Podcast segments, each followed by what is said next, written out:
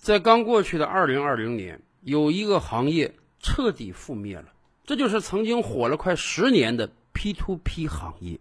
是的，曾几何时啊，当我们很多老百姓手里拿着资金，不知道往哪投好的时候，很多人选择了 P to P。大家觉得这是个高大上的新行业。互联网金融给的回报率特别高，而且 P to P 的头部企业要么是国有背景，要么是上市公司，要么高管清一色的名校毕业，所以很多老百姓非常相信 P to P。然而，这一切在二零二零年终于有了个终结，所有 P to P 企业几乎全部宣告清退了。未来我们要等的是，到底怎么样拿回本金？P to P 行业到底有什么问题呢？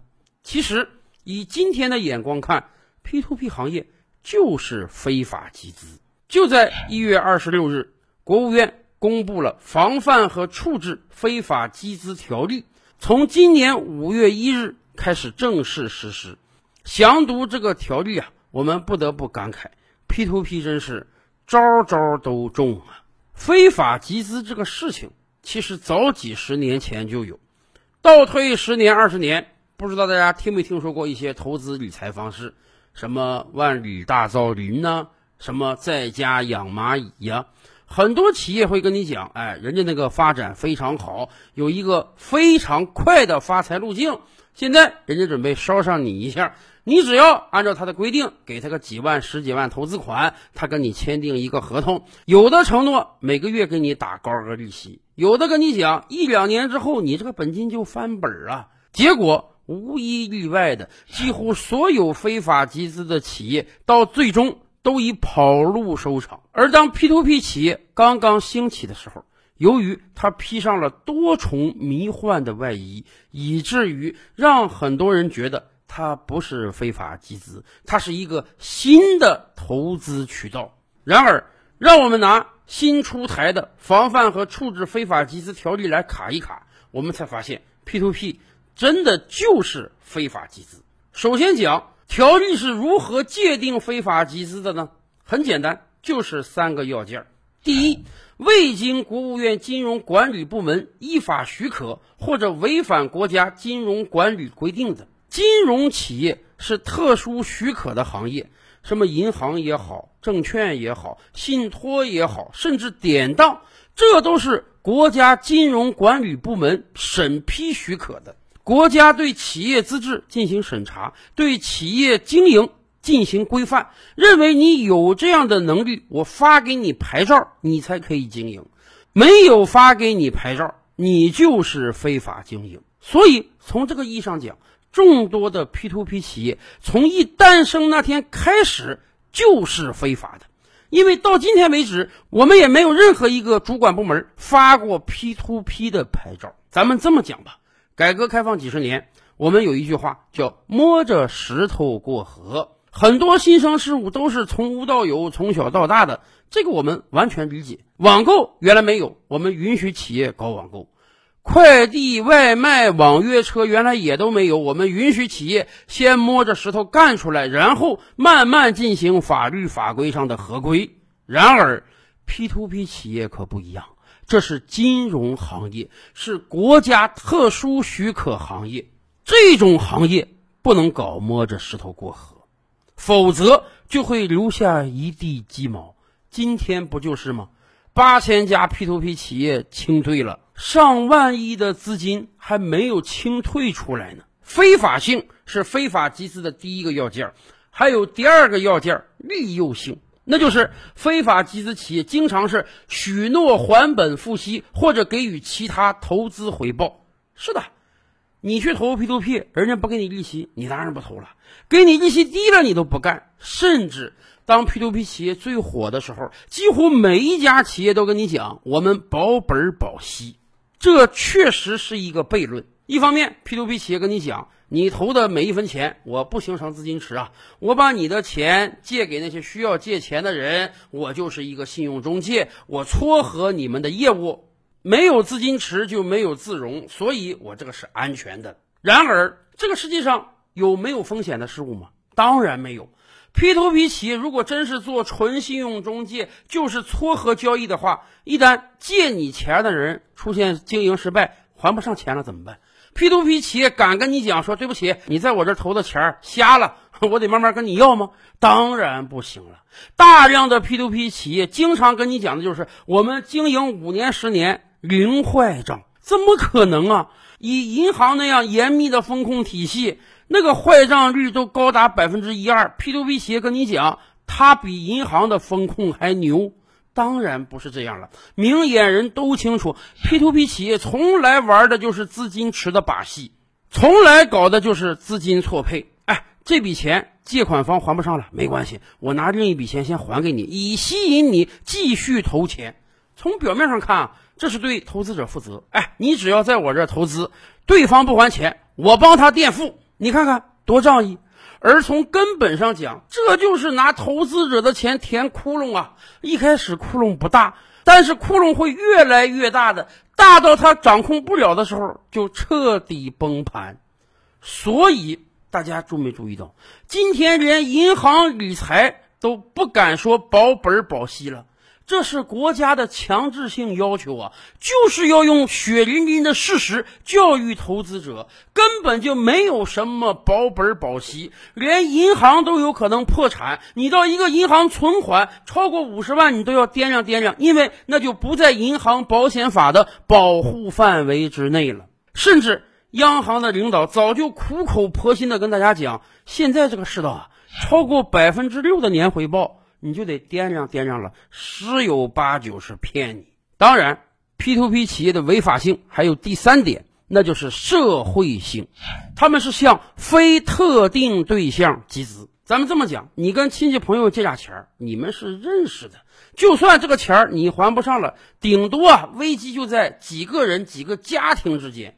而 P to P 企业最大的危害就是社会性。动辄一家公司的投资人就几千上万，甚至十几万人。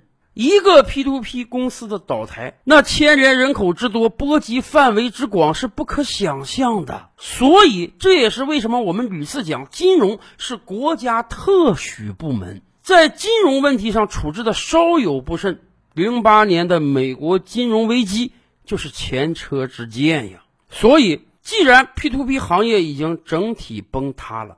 我们每一个投资者今后再投资的时候，一定要小心了，一定搞清楚你投资那个企业它是不是非法集资。咱们这么讲吧，人性都是贪婪的，谁不想让自己有限的资金能够多有点利息呢？过去几十年，有各种各样的非法集资企业在诈骗我们老百姓。今天 P to P 虽然消亡了，难保以后不出现更多更新奇的非法集资企业呀。而对于那些已经上了 P to P 当的投资人来讲，这个条例的颁布也让我们拿回本金啊，燃起了一点希望。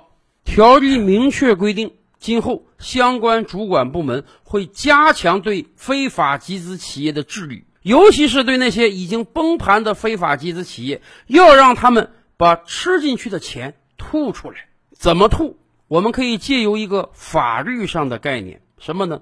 毒树的毒果。一棵树如果本身有毒的话，那么它结的每一个果子都是有毒的。在法律上，我们经常用这个概念来比喻非法证据。你的证据取得的过程如果是非法的，那么你这份证据就不能作为呈堂证供，因为毒树生毒果。同样啊，在治理非法集资企业的时候，我们也应用这个“毒树生毒果”的理论。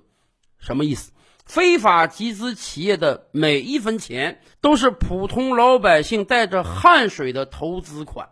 那么，非法集资企业崩盘之后，他就应当把这棵树上的每一个果实都摘下来还给老百姓。你可能是个广告明星。你代言了这个非法集资企业的广告，收到了劳务费或者代言费。对不起，这是毒树之果，这是不义之财，你要把这个钱吐出来。你可能是某个非法集资企业的业务员，在那里干了两三年，你成的每一单呢都有提成或者说奖金。对不起，这是毒树之果，你要吐出来。你还有可能在这个非法集资企业没崩盘之前啊进去投过资，而且呢，你非常聪明或者说幸运的在它崩盘之前撤出来了。人家的本金是折进去了，但是你不但本金拿出来了，还赚到了很多利息。虽然你赚利息的整个过程是合法的，那个企业当时也没崩盘，但对不起，现在它崩盘了，这也是毒树之毒果，所以你的利息也得退出来。当然，还包括那些高管，每年领着高额的年薪，年底还有天量的分红。当 P to P 企业运转的很好的时候，他们赚的是盆满钵满。或许有人会说啊，哎，我们能赚这么多钱，是因为我们发明出了一种非常好的投资渠道啊，我们这个 P to P 企业蒸蒸日上。但问题是，当这个 P to P 企业崩盘之后，当那个窟窿填不满的时候，受损失的可是投资者的钱，而你当年挣的那些钱就是投资者的钱，所以这也是毒树之毒果，也得吐出来。也就是说，当一家 P to P 企业，崩盘之后，所有曾经因为这个 P to P 企业而赚到钱的人都必须把这个钱吐出来，这就是毒树之毒果。当然，有很多 P to P 企业的实控人早就把钱挥霍了，早就把钱转移了，他们过着骄奢淫逸的生活，用的是普通老百姓的钱。或许你把他杀了、关了，都追不回那些钱，但是。我们这个新通过的条例，就是要在最大限度的范围之内保护老百姓的资产，尽可能的多追回资产。所以啊，从另外一个角度上讲，我们也得提醒广大的投资者，千万不要有侥幸心理。有一些人啊，是存着这个薅羊毛的心态的。哎，我知道这个企业不正常、不健康，我估计它啊存活不了一两年。但是我看上人家的高息了，我准备进来两三个月就走。我趁着没崩盘的时候多赚一些钱。你可要知道，你赚的这个钱那也不是他的，那是别的投资者的。未来你这个钱也是要吐出来的。所以，对于我们广大投资者来讲，还是要擦亮眼睛，找那些正规的投资渠道，千万别为了这些小的利息。